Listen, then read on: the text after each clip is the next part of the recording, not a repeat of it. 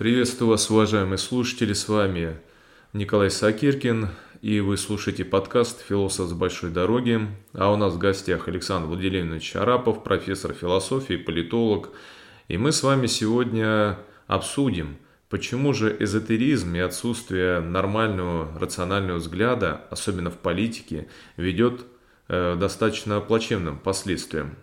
Но для примера мы возьмем э, недавние события, связанные с выходцами из советской золотой молодежи, ну, в частности, Дугин, да и Рогозин, кстати, да? Да. Ну, в принципе, все политики, они связаны с какой-то конспирологией, эзотерикой. Ну, вот для примера, идейный вдохновитель э, таких вот достаточно крайних правых взглядов, э, да, вот можно сказать, евразийских взглядов, как Дугин. Правильно же я говорю, да?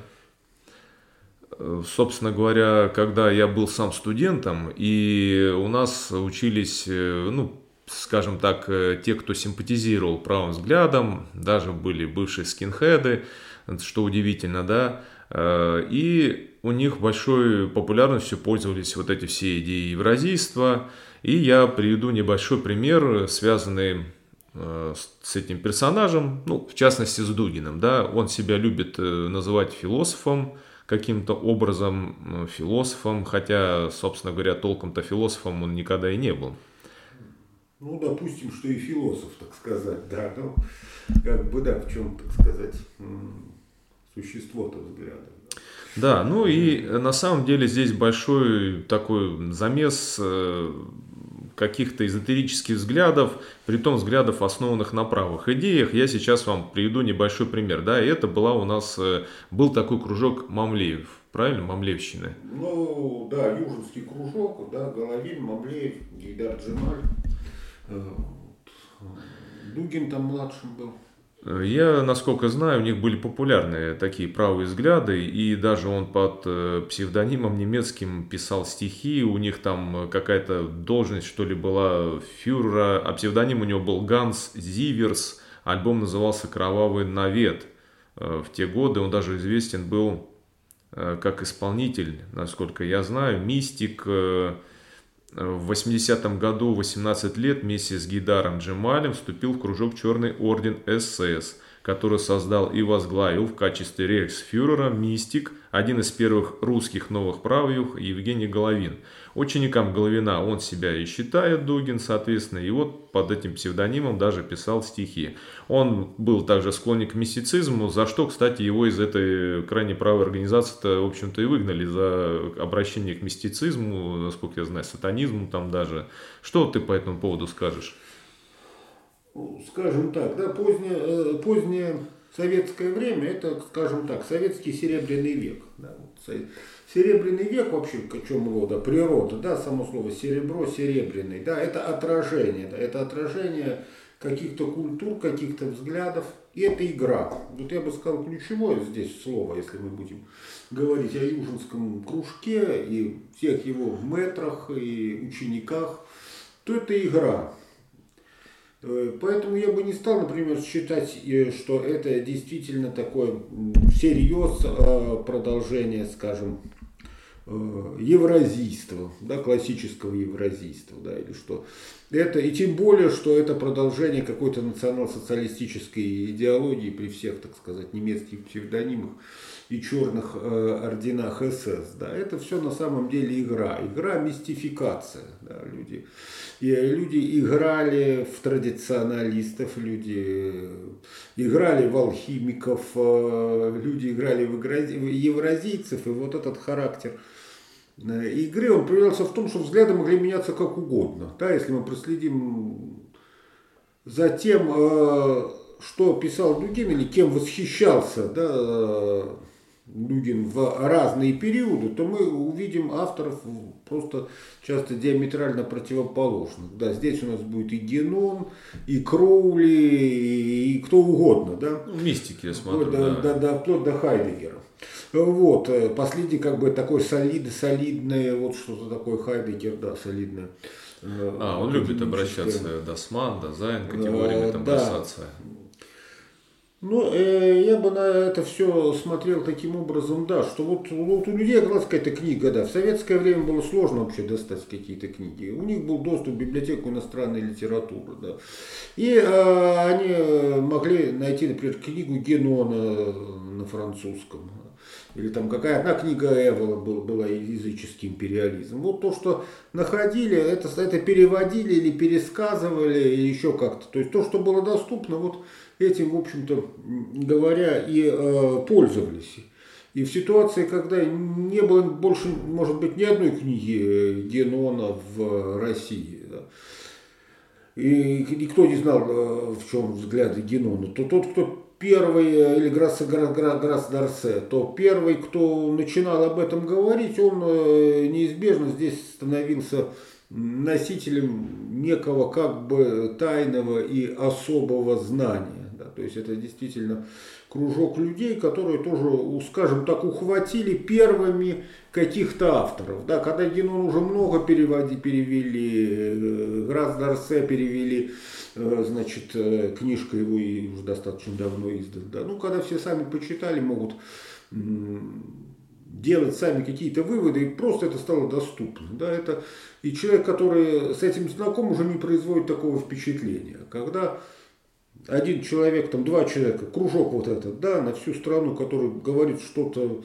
новое, необычное, не похожее на ту философию, которая известна, которая изучается, которая на слуху, то, конечно, возникает впечатление, что эти люди причастны к чему-то такому совершенно тайному и особому. Мистифицировать они умели. Да.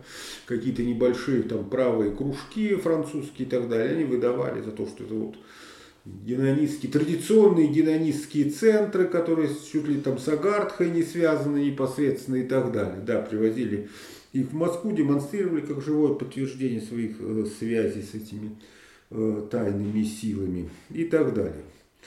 Ну, со, вре со временем, э, конечно, это утратило свое очарование, прежде всего за счет того, что все эти авторы и эти организации и эти кружки, они просто стали известны э, и доступны. Со временем это смотрится как бред. Э, ну, скажем так, было время, когда не было интернета, да, вообще.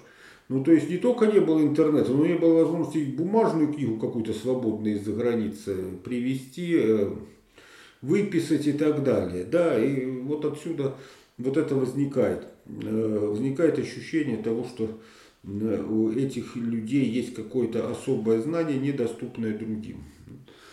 И то, что и это, соответственно, умело, умело раскручивалось, да, приобрело, соответственно, определенную популярность.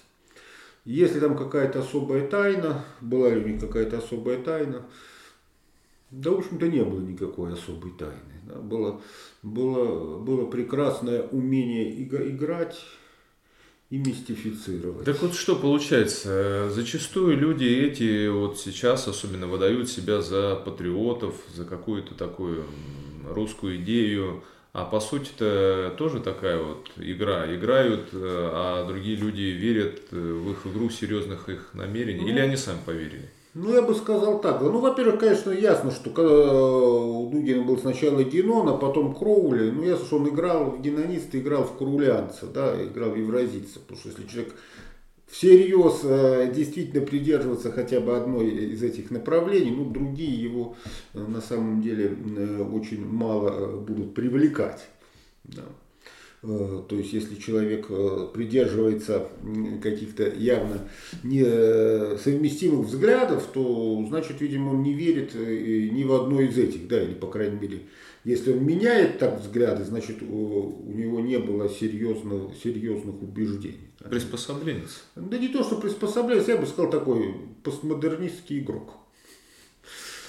Да, ну просто получается забавная ситуация. Здесь э, сегодня играет патриотизм, а это у нас достаточно ведь к этому относится болезненно. Ну не только у нас, глубинный народ вообще как бы любит, да, говорить, ну, причислять себя к патриотам, и вообще это такая вот модная игра ныне поиграть в патриотов. Но насколько она вообще, надолго ли она? Ну, я думаю, что вообще быть патриотом это хорошо и естественно. Да. Другой вопрос наш в чем э, этот патриотизм, на каких э, идеях э, основывается. Но вообще патриотизм это что? Это просто любовь к родине. Да.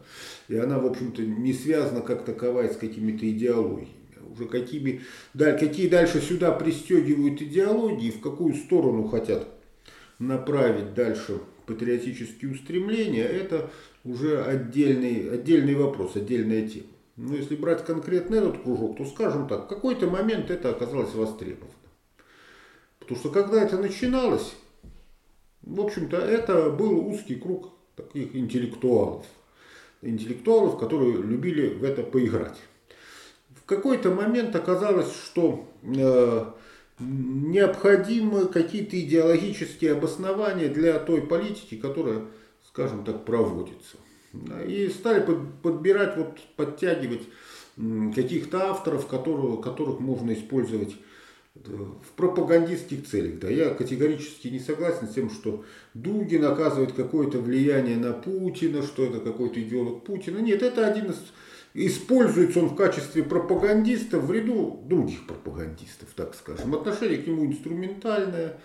Мое мнение, и может быть об этом можно говорить отдельно, Путин не идеологичен вообще, так скажем. Да, он, э, для него отношение к идеологии как к определенным инструментам политической игры. И, соответственно, все евразийство, традиционализм и так далее Дугина – это удобный в данный момент инструмент политической игры, инструмент, в данном случае, внутренней пропаганды. Тогда внешне-то это не особо вот, куда-то э, работает. Ну, да? то есть это хорошо, в принципе, да, с одной стороны.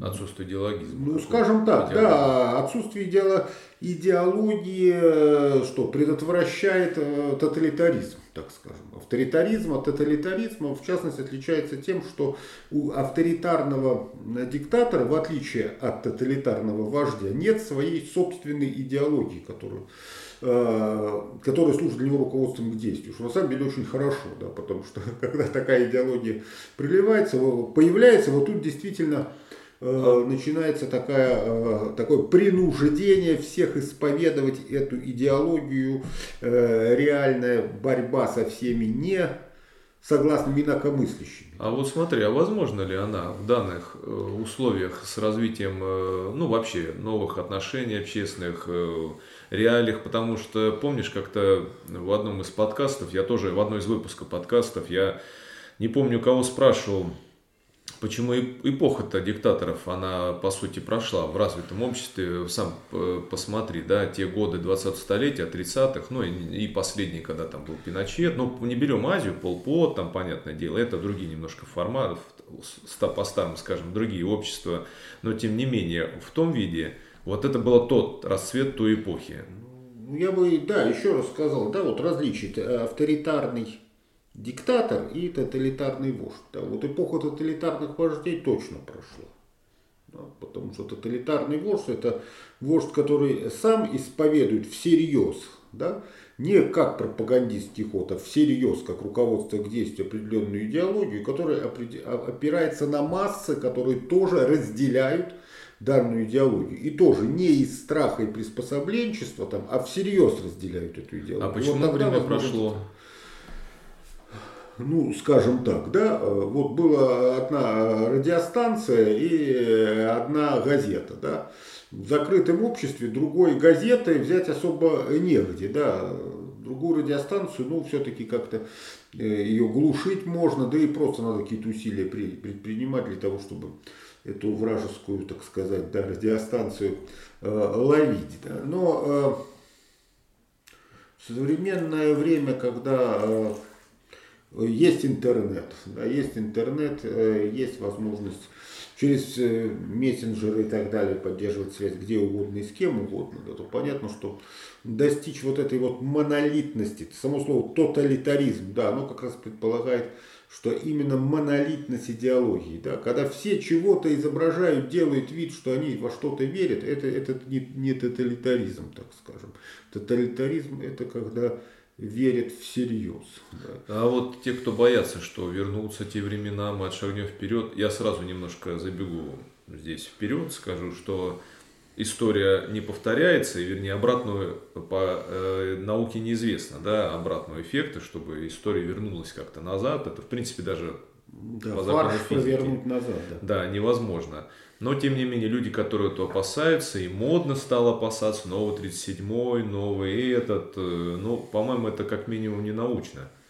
Нет, э, нового, нового тоталитаризма э, не ожидается, так скажем, и не предвидится, да. Ну, потому что по той же причине, по какой я сказал, не лидер, не народ ни в какую идеологию на самом деле не верит и, и не хотят верить, да.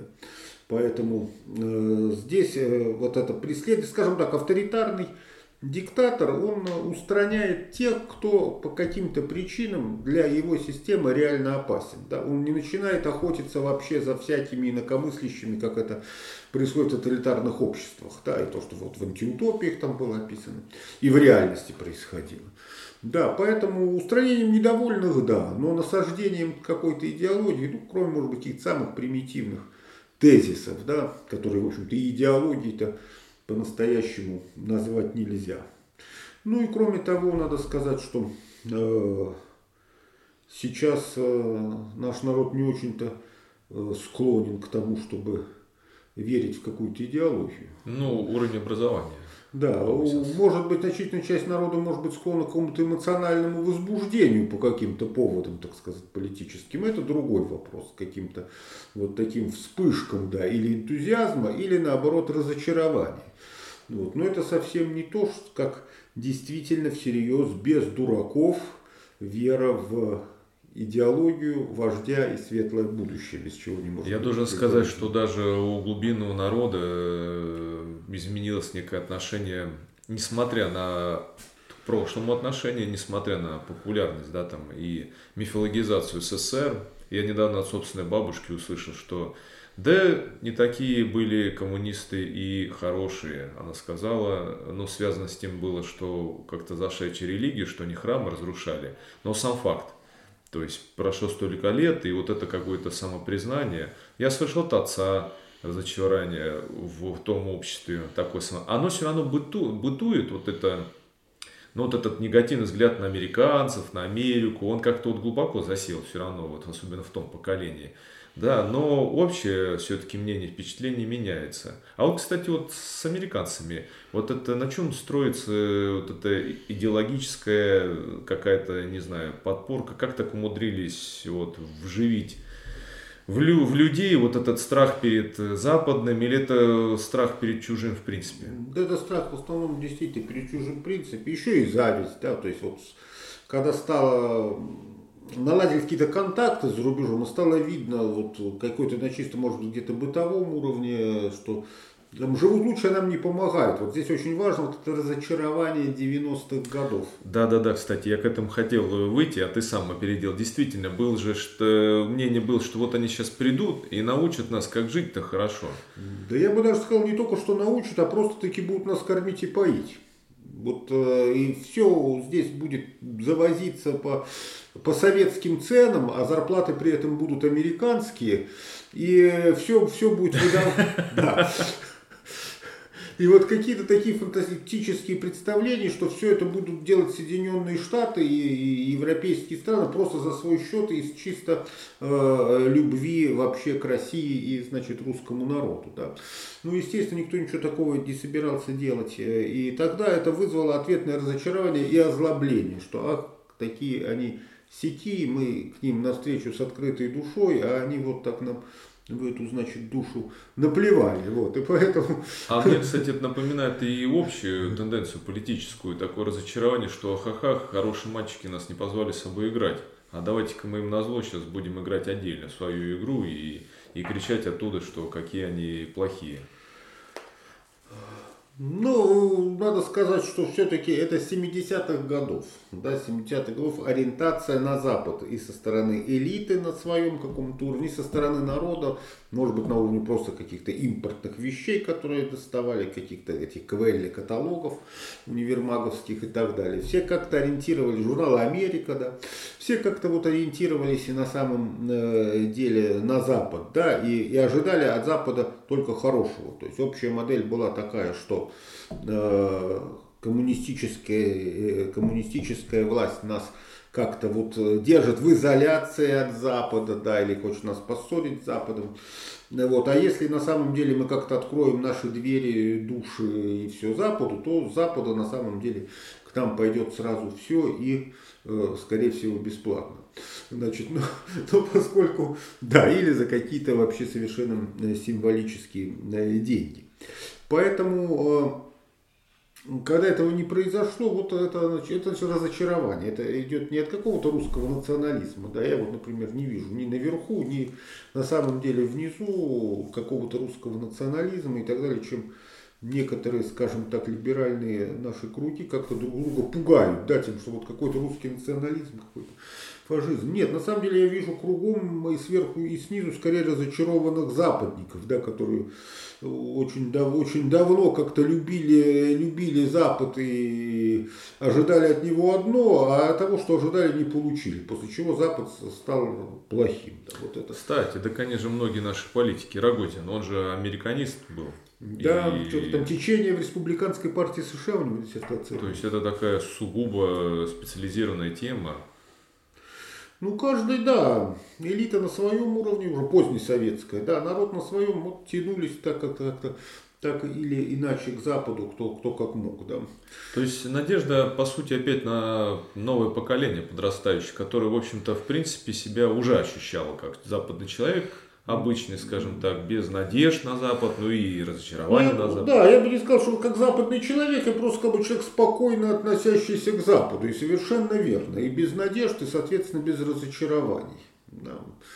Э, и здесь... Ну, плюс еще, кстати, из поколения, которым, наверное, вот, может быть, наши какие-то ровесники, 40 лет, у которых, опять-таки, детство связано с уже свободным доступом к западным от фильмов, начиная до там каких-то там вещей, игр, и нету вот этого нету, погони за... Нету сакральности. Нету, сакральности, да. да, вот ощущение, детства, да. Потому что даже я помню, что продавались даже не джинсы Монтана, а где-то подпольно изготовленные нашивки Монтана. Какие-то джинсы работницы, и на них нашить эти нашивки Монтана. Я сам это видел на толкучем рынке. Значит...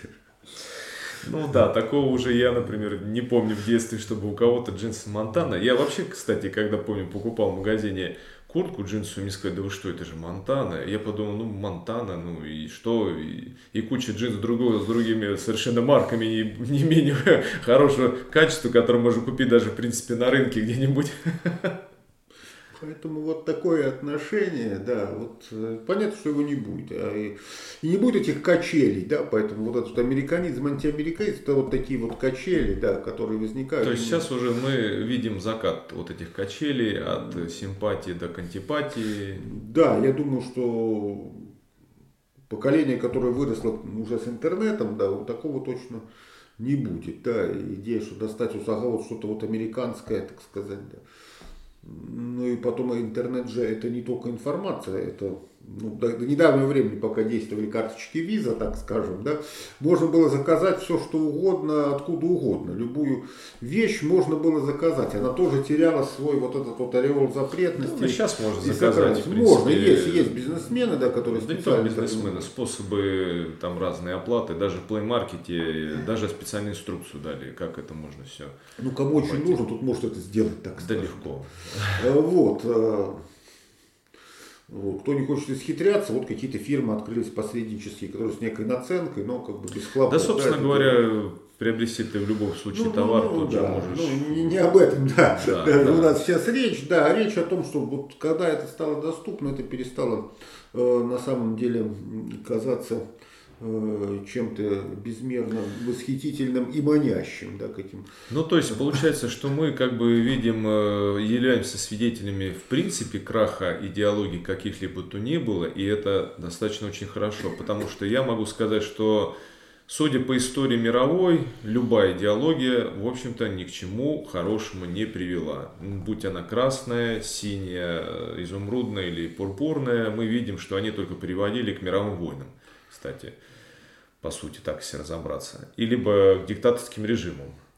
Ну, скажем так, я бы сказал, в принципе, эта идеология, конечно, совсем без идеологии не бывает, да, потому что, скажем, тот же либерализм или консерватизм, да, или какие-то э, там левые социалистические идеи в том или ином виде, это тоже идеологии, да, но идеологии, идеология рознь, да, я бы сказал, мы видим э, закат тоталитарных, да, идеологий, вот как раз именно тоталитарной идеологии, или, если угодно, идеологического тоталитаризма, да, на самом, э, на самом деле их эпоха, их эпоха проходит. Их эпоха проходит. И могут, могут быть какие-то отдельные какие-то, где, где-то какие-то всплески, да, но, но не более того. Ну и скорее всего это уже не в наших обществах и развитых. Уже, и уже не, не, уже не Да, кстати, обществах. я уже и азиатские-то не помню с африканскими сейчас режимами. Ну, может, где-то сохранились, ну, опять, но новых. Да, но опять-таки, да, там может быть Северная Корея, да, что-то такое. Вот. Ну, это остаток, это реликт, реликт. Вот диктаторские режимы, да, вполне могут быть, и, наверное, они еще долго будут в обозримой перспективе. Но, как я уже сказал, авторитарная диктатура это совсем не то, что э, тоталитарное государство. Ну, по сути, Китай авторитарный достаточно, но при этом показывающий неплохие как бы, показатели и внутри, и ну, внешне. Ну да, тот же Пиночет, что ведь э, он не был тоталитарным да, вождем, он был именно авторитарным военным диктатором так скажем, да, такой вот парадигматический, да, именно военный диктатор. Э, и много других примет, там черные полковники в свое время в Греции и так далее. Э, да, это как раз э, авторитарные диктатуры, да, которые тоже могут быть очень-очень разные, да, но при этом это совсем не тоталитаризм, скажем, национал-социалистического типа. Ну что, у нас получались такие и получается психотерапевтические выпуски, кстати, достаточно. Потому что мы просто берем, разбираемся в теме, и оказывается, что достаточно взять и, и немножко разобраться в этой теме, понять определение, немножко не торопить с выводами для того, чтобы не впадать в какие-то крайности. Очень, кстати, хорошо все-таки, что мы пришли к выводу о кончине вот этой вот эпохи, которая, в общем-то, достаточно сильно раскачивает до сих пор наше общество, и ждем, как бы, что все-таки произойдет смена поколений, парадигмы, какой-то более адекватному и спокойному восприятию общества и мира – на этом заканчиваем выпуск. Подписывайтесь на наши каналы, не забывайте писать свои вопросы. Спасибо, Александр Владимирович, тебе за этот выпуск. Спасибо, спасибо за возможность выступить. Надеемся, еще немало не проведем. Да, да. Э, и всего хорошего, пока. Всего доброго.